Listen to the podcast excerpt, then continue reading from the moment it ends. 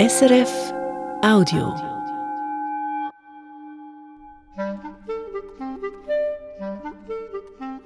Das Leben habe immer in jeder Situation einen Sinn. Und die Kunst des Lebens sei, diesen oft verborgenen Sinn zu entdecken. Das war die tiefe Überzeugung von Viktor Frankl. Eine Frage sei, so Frankl in einem seiner Vorträge, wie der Mensch dorthin gelangt, wo er trotz der Vergänglichkeit des Lebens Ja sagen kann zu ihm. Wie er trotz seiner eigenen Sterblichkeit sein Leben zu bejahen vermag.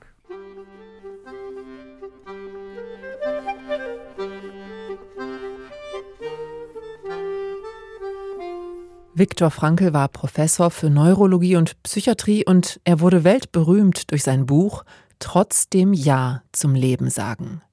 Das Buch schrieb er, nachdem er mehrere Konzentrationslager überlebt hatte. Er hatte den Vernichtungswillen der Nationalsozialisten am eigenen Leib erfahren, er hatte Bruder, Eltern und Ehefrau verloren. Er entwickelte die Logotherapie, eine psychotherapeutische Richtung, die den Sinn ins Zentrum stellt. Logos ist griechisch und es kann sowohl mit Wort oder Lehre als auch mit Sinn übersetzt werden. In einem Vortrag über die Bewältigung der Vergänglichkeit sagt Viktor Frankl 1984 im ORF Lebe so, als ob du bereits zum zweiten Mal lebtest und als ob du das erste Mal alles genauso falsch gemacht hättest, wie du im Begriff bist, es jetzt falsch zu machen. Verstehen Sie, was das heißt? Verstehen Sie, welcher Appell an das Verantwortungsbewusstsein des menschlichen Dasein so wesentlich zugrunde liegt? Was für ein Appell, was für eine mächtige, kraftvolle Appell das bedeutet, dass man nämlich aus der, aus der gegebenen Situation sehr bedacht das möglichst Beste an Sinn herausschlägt, die Sinnmöglichkeit der gegebenen Situation zu verwirklichen versucht, aus dem Geiste der Verantwortung heraus. Und das heißt mitunter das Steuer noch im letzten Moment herumreißen, im Hinblick darauf, dass die Gefahr besteht, dass man etwas so schlecht macht, wie man es einmal bedauern könnte, aber wie man es nie wieder gut machen kann.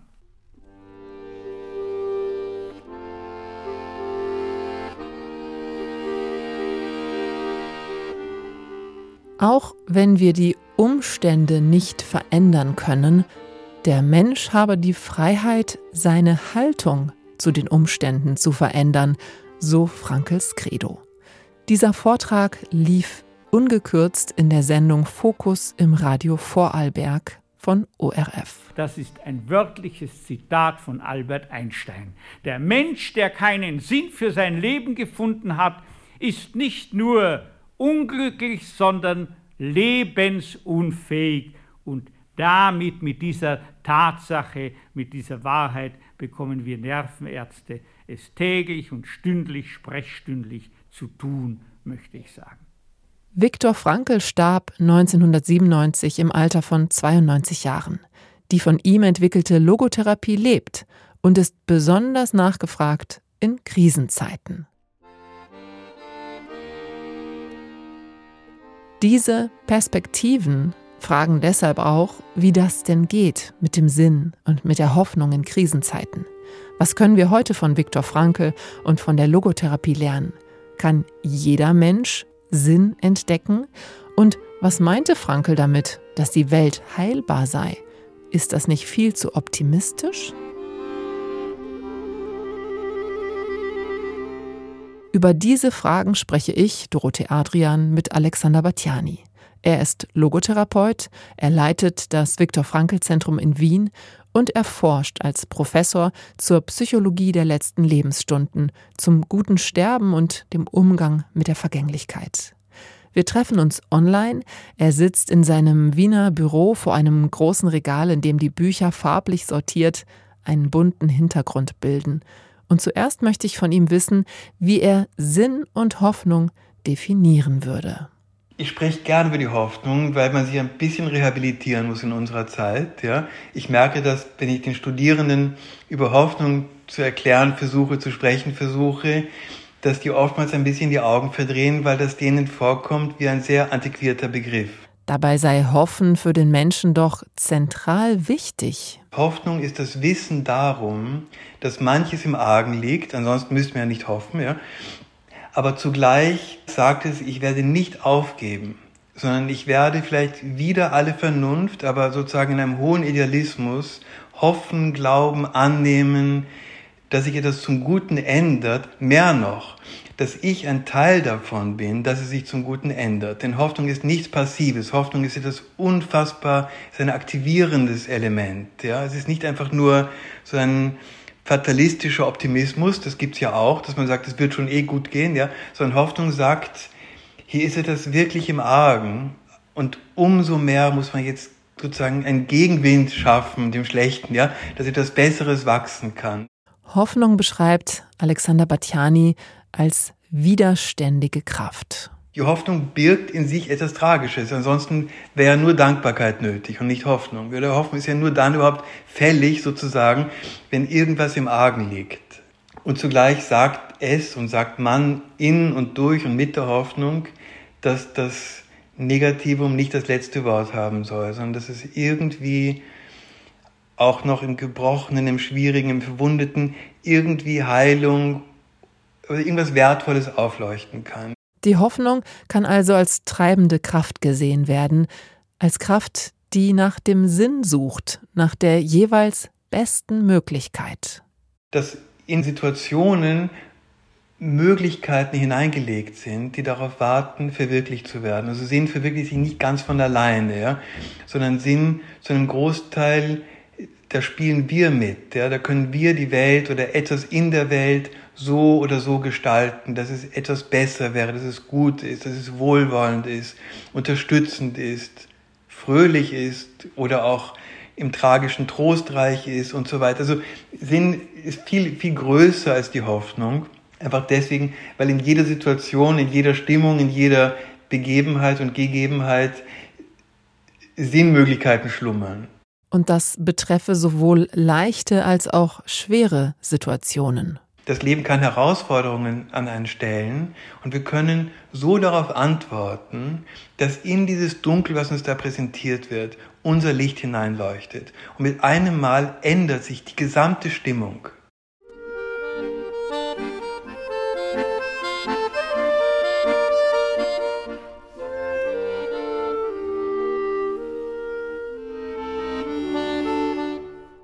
Es ist also nicht die Situation als solche, die über Glück oder Unglück, über gelingendes oder misslingendes Leben entscheidet, sondern die Bewertung der Situation, die innere Haltung und das Tun, das daraus resultiert.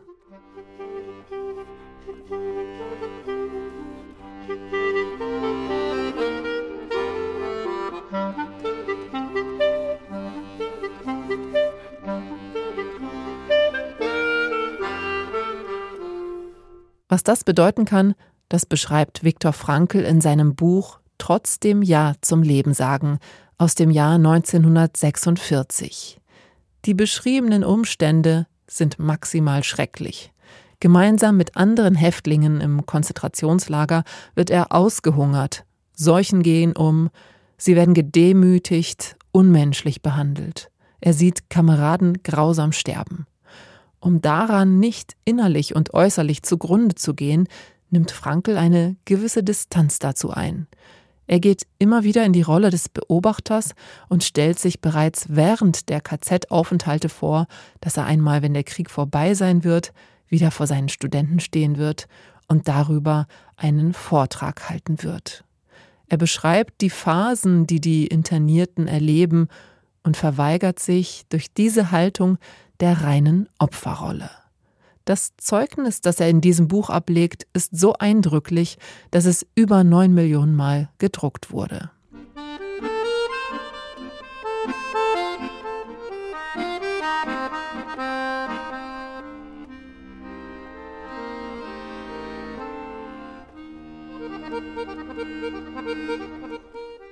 Der Sinn, der kann vielleicht als die bestmögliche Version einer Situation verstanden werden. Bei dem Vortrag erzählt Viktor Frankl zum Beispiel von einem Brief, den ein schwer krebskranker ihm geschrieben habe. Der blicke jeden Tag auf den Ozean und genieße diesen Ausblick. Er schreibt Viktor Frankl, wie schön das Leben sei. Wissen Sie jetzt, was ich meine? Nicht nur dadurch, dass wir eine Tat setzen, ein Werk vollenden, sondern auch durch Erleben und Lieben können wir Sinn herauspressen aus dem Leben, Sinnmöglichkeiten gewahr werden. Das meine ich. Aber der schreibt das. Das hat jetzt Blut und Fleisch, verstehen Sie mich? So ist das Leben. Das sind nicht Phrasen, das sind nicht abstrakte Dinge, das sind Dinge, die von Menschen gelebt werden. Und er ist in einer hoffnungslosen Situation, schreibt so. Er ist das hilflose Opfer einer solchen hoffnungslosen Situation geworden. Und trotzdem findet er Sinn. Ja, man kann sogar in diesem Tatbestand einer un eines unausweichlich tragischen Schicksals noch Sinn finden.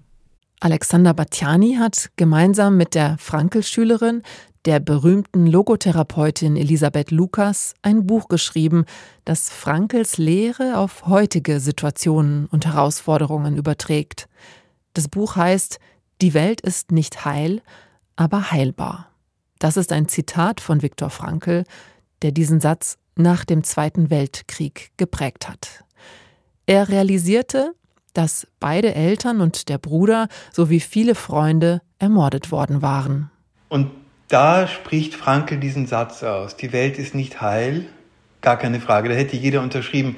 Aber dann sagt er eben, das ist die Stimme der Hoffnung, aber sie ist heilbar. Ja? Und das ist eigentlich ungeheuerlich. Wie soll ich sagen, in erfreulicher Weise ungeheuerlich, so etwas zu sagen.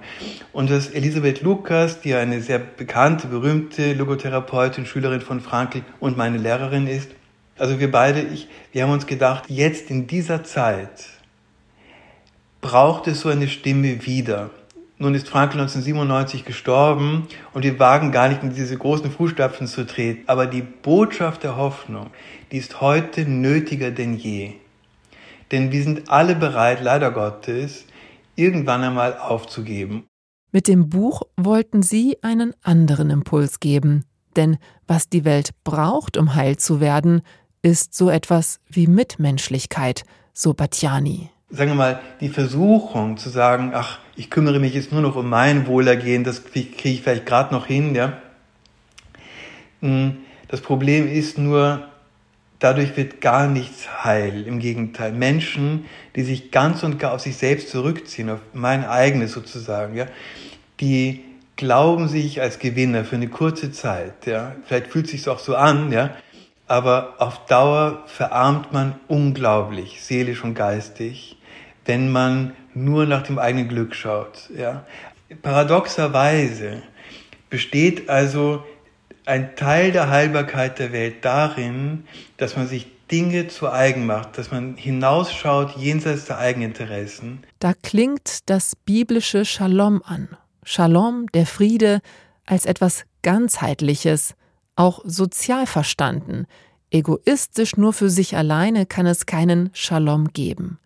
Die Vorstellung vom biblischen Heil ist etwas, was heil wird im Sinne von es wird ganz. Das ist im Prinzip, würde man denken, belastend, weil man auf einmal viel mehr Leid mitbekommt. Ja? Aber man bekommt etwas anderes auch mit. In dem Maße, in dem ein Mensch bereit ist, sich einzusetzen. Und wir kennen das alle. Ja? Ob wir als Eltern das kennen oder als Kinder unserer Eltern, sobald wir bereit sind, uns einzusetzen, wachsen einem die Kräfte zu, die man braucht, um Krisen zu bewältigen. Das müsse gar nichts Riesiges sein, manchmal zum Beispiel ein kleines Danke, ein kurzes Mit anpacken, helfen, die schwere Tasche ein paar Meter zu tragen das Banalste, scheinbar Banalste, ist überhaupt nicht banal. Ja? Der Ort des Sinns, der Hoffnung, des Geistigen ist nicht am Sonntag nur einmal in der Woche um 10 Uhr, der, sondern das ist hier jede Stunde, jede Minute, jeder Augenblick unseres Daseins. Ja, aber wenn das stimmt und wir diese Ressourcen haben, wie Hoffnung und Sinn, das Wissen, wozu wir gut sind, dann ändert sich ja auf einmal Das ist so, wie man das Licht anmacht im Leben. Auf einmal merkt man, ich bin mittendrin.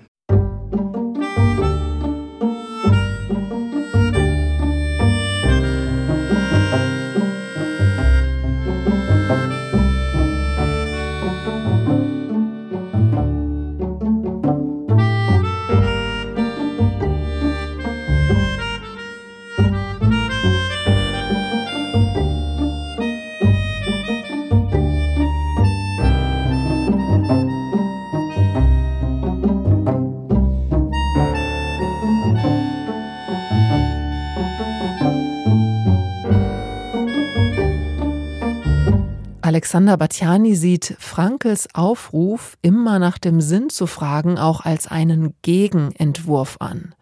Denn Batjani kritisiert den Wettbewerb, der in unseren Gesellschaften herrscht. Was für eine unfassbar harte soziale Welt wir uns geschaffen haben, ohne jede Not. Eine harte Realität, die Menschen voneinander entfremde, anstatt sie zusammenzubringen. Jetzt, wo wir in einer Krisenzeit leben, jetzt haben wir den Krieg in Europa, also in der Ukraine vor der Nase, in Israel, also Gaza und Israel, Palästina, was ja auch kulturell, also jedenfalls hier in Wien, unendlich viele Leute haben Familien in beiden Orten.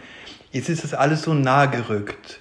Und jetzt sieht man, wir hätten haben können vollgeladene Batterien ja, weil wir in Wohlstand und guten Zeiten einander hätten so viel geben können. Und stattdessen haben wir uns abgemüht für Dinge, von denen wir heute sehen, dass sie das gar nicht wert waren, ja. Denn was bringt denn die große Anerkennung für irgendein Aussehen oder Prestigeobjekte? Wie lange hält denn das an?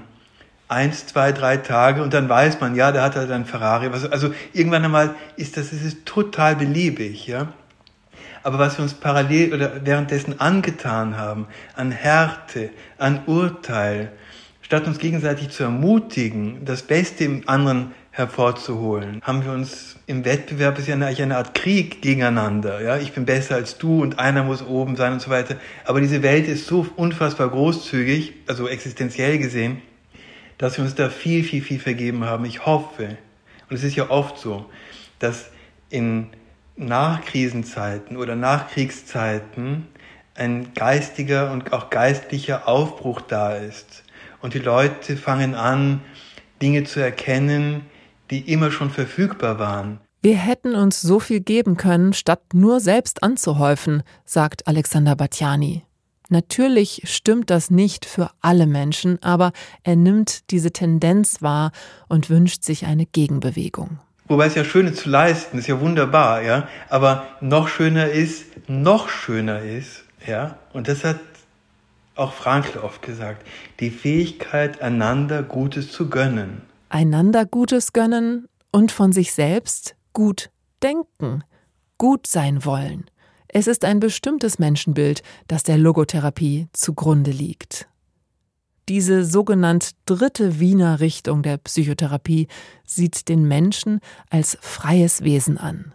Nicht vorherbestimmt oder unfrei, gesteuert gar durch seine unterdrückte Lust, so legte es ja Sigmund Freud nahe, der Vater der Psychoanalyse, die auch die erste Wiener Schule der Psychotherapie genannt wird.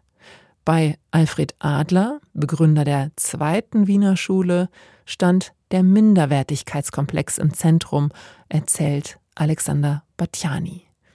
Ganz bewusst habe Viktor Frankl ein anderes Menschenbild vorausgesetzt. Und dieses entspricht dem biblisch-jüdischen Menschenbild, wonach der Mensch mit einem freien Willen ausgestattet ist, das Gute zu wählen. Der Mensch habe einen Willen zum Sinn, so Frankl. Und diesen Sinn, den wolle er immer wieder verwirklichen. Das könne er auch, weil er im Geist frei sei, sich immer wieder neu zu entscheiden. Und da hat sich gezeigt, zuerst in Beobachtungen und dann auch in immer mehr Studien, der Mensch ist wirklich erstens einmal nicht Opfer seines Schicksals, sondern fähig davon Abstand zu nehmen. Deswegen, weil er weil er eben jemand und nicht etwas ist. Der Mensch kann immer auch anders. Ja, das ist das Erste. Und das Zweite ist, was befreit den Menschen dazu, anders zu können? Nicht der Blick auf Innenzustände, sondern auf etwas da draußen. Ja? Jemand oder etwas in der Welt, das meine Zuwendung, das mich meint, ja, das ohne mich unvollständig wäre. Eine Methode, um diesen Sinn herauszuarbeiten, erzählt Alexander Batjani, eine Methode sei, das eigene Leben wie eine Ausstellung zu betrachten, wie in einem Museum. In jeder Szene, also in jeder Situation, könne man sich fragen, welche Möglichkeiten habe ich? Wie kann ich hier und jetzt so leben, dass ich am Ende des Lebens damit zufrieden bin? Nicht im Sinne von Erfolgen, sondern im Sinne der Menschlichkeit. Und im Vorübergehen, nebenbei, werde ich bereichert, denn jetzt weiß ich gut, dass ich da war. Ja, und das ist eines der besten Instrumente, nein, es ist viel mehr als das. Es ist eines der schönsten Geschenke, was man sich und der Welt machen kann, zu sagen, gut, dass ich da war. Und das ist die Definition von Sinn. Wohlgemerkt, das ist ein sehr optimistisches Menschenbild. Es setzt den Menschen als mündig und als fähig. Alexander Batjani macht als Therapeut immer wieder die Erfahrung, dass dieser Perspektivenwechsel tatsächlich funktioniere, erzählt er, so als wechsle die Musik von dramatisch zu beschwingt oder so, als mache jemand das Licht im Dunkeln an. Das heiße aber nicht, dass das Leid nicht anerkannt würde. Wie fragen Studierende manchmal, ja, wie kannst du oder wie können Sie eigentlich von Sinn sprechen in einer Welt, die so unfassbar verwundet und eigentlich am Boden liegt wie diese? Und ich sage immer, aber wenn sie nicht verwundet wäre, dann müssten wir gar nichts tun, außer sehr, sehr dankbar zu sein. Was wir auch verlernt haben, egal. Aber jedenfalls, wir müssten nur dankbar sein. Und das ist schön, aber nicht wahnsinnig viel, ja. Aber die Tatsache, dass so vieles im Argen liegt, heißt ja, hier warten Aufgaben auf alle Menschen, die guten Willens sind. Und wer ist guten Willens? Jeder, der sich dazu entscheidet. Die Aufgaben, die das Leben dem Menschen stellt, auch anzunehmen, das könne auch als eine Art Dialog verstanden werden, erzählt Alexander Batjani. Verantwortung kann als Antwort auf das Geschenk des Lebens gedeutet werden.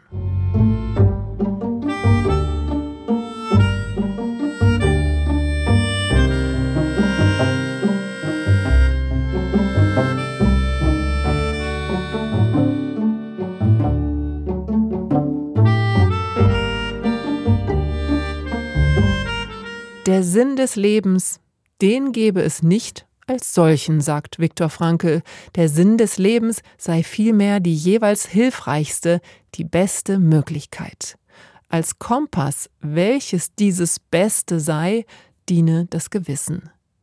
In seinem Vortrag beschreibt Frankl einen Irrweg, nämlich ein ganz bestimmtes Ziel als vermeintlichen Sinn des Lebens zu setzen – das sei jedoch vor allem ein guter Weg, um daran zu verzweifeln, ereifert sich Viktor Frankl. Ich muss ein großer Wissenschaftler werden oder mein Leben ist sinnlos. Ich muss das werden oder mein Leben ist sinnlos. Ich muss um jeden Preis gesunde Kinder haben und wenn ich dann Gott behüte, ein, ein äh, retardiertes Kind bekomme, dann ist mein Leben sinnlos, weil das Leben dieses Kindes sinnlos ist und so weiter. Das gibt's nicht. Man muss flexibel bleiben, muss elastisch bleiben, man muss dankbar bleiben für das, was das Leben einem bietet. So oder so. Solche fixen Ziele, die nennt er Vergötzung. Wenn man das verabsolutiert, diese Werte, die gewiss welche sind, dann ist man programmiert für Verzweiflung.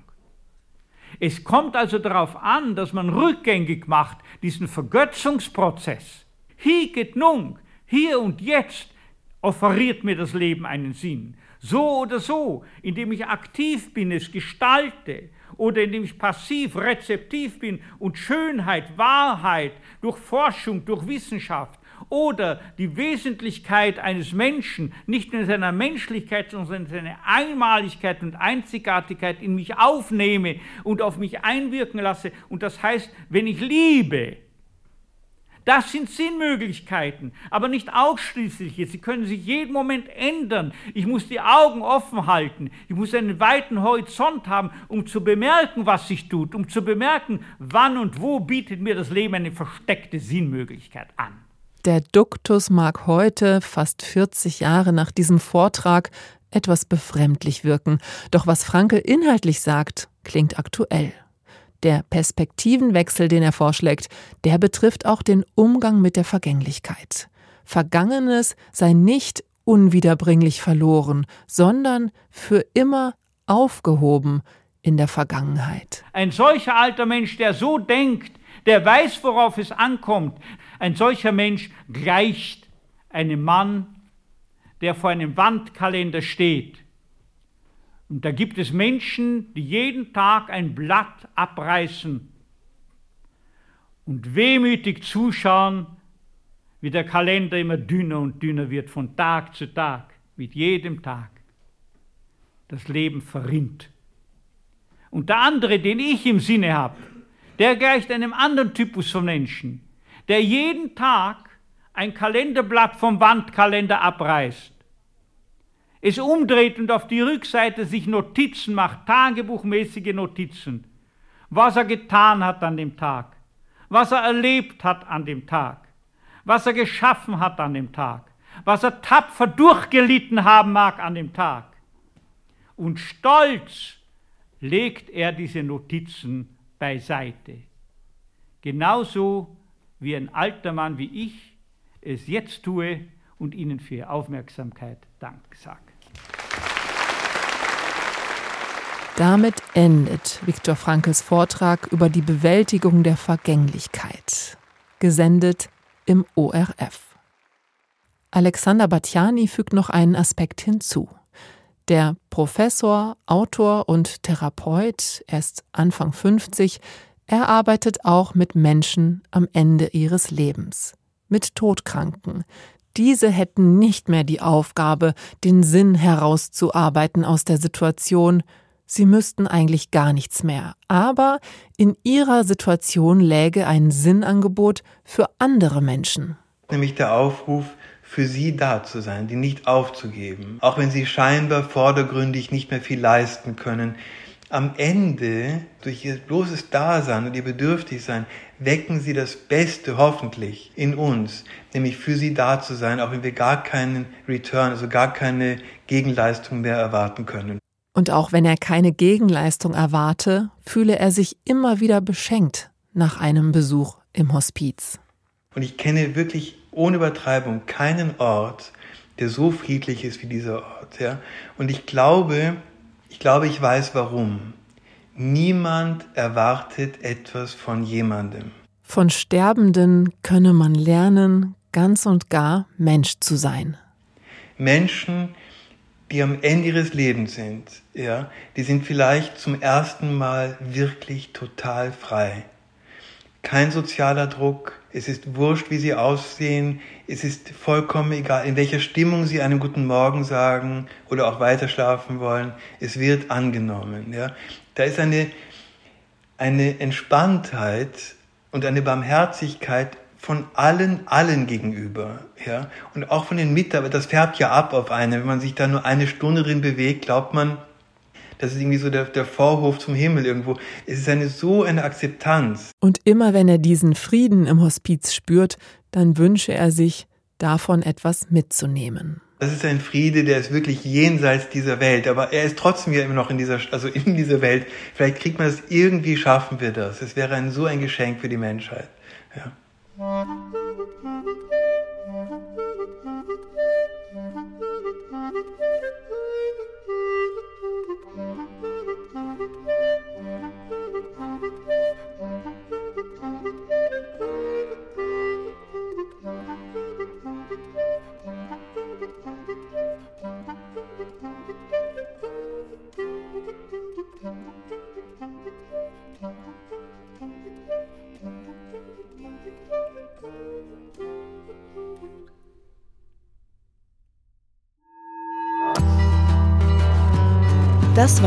Podcast von SRF.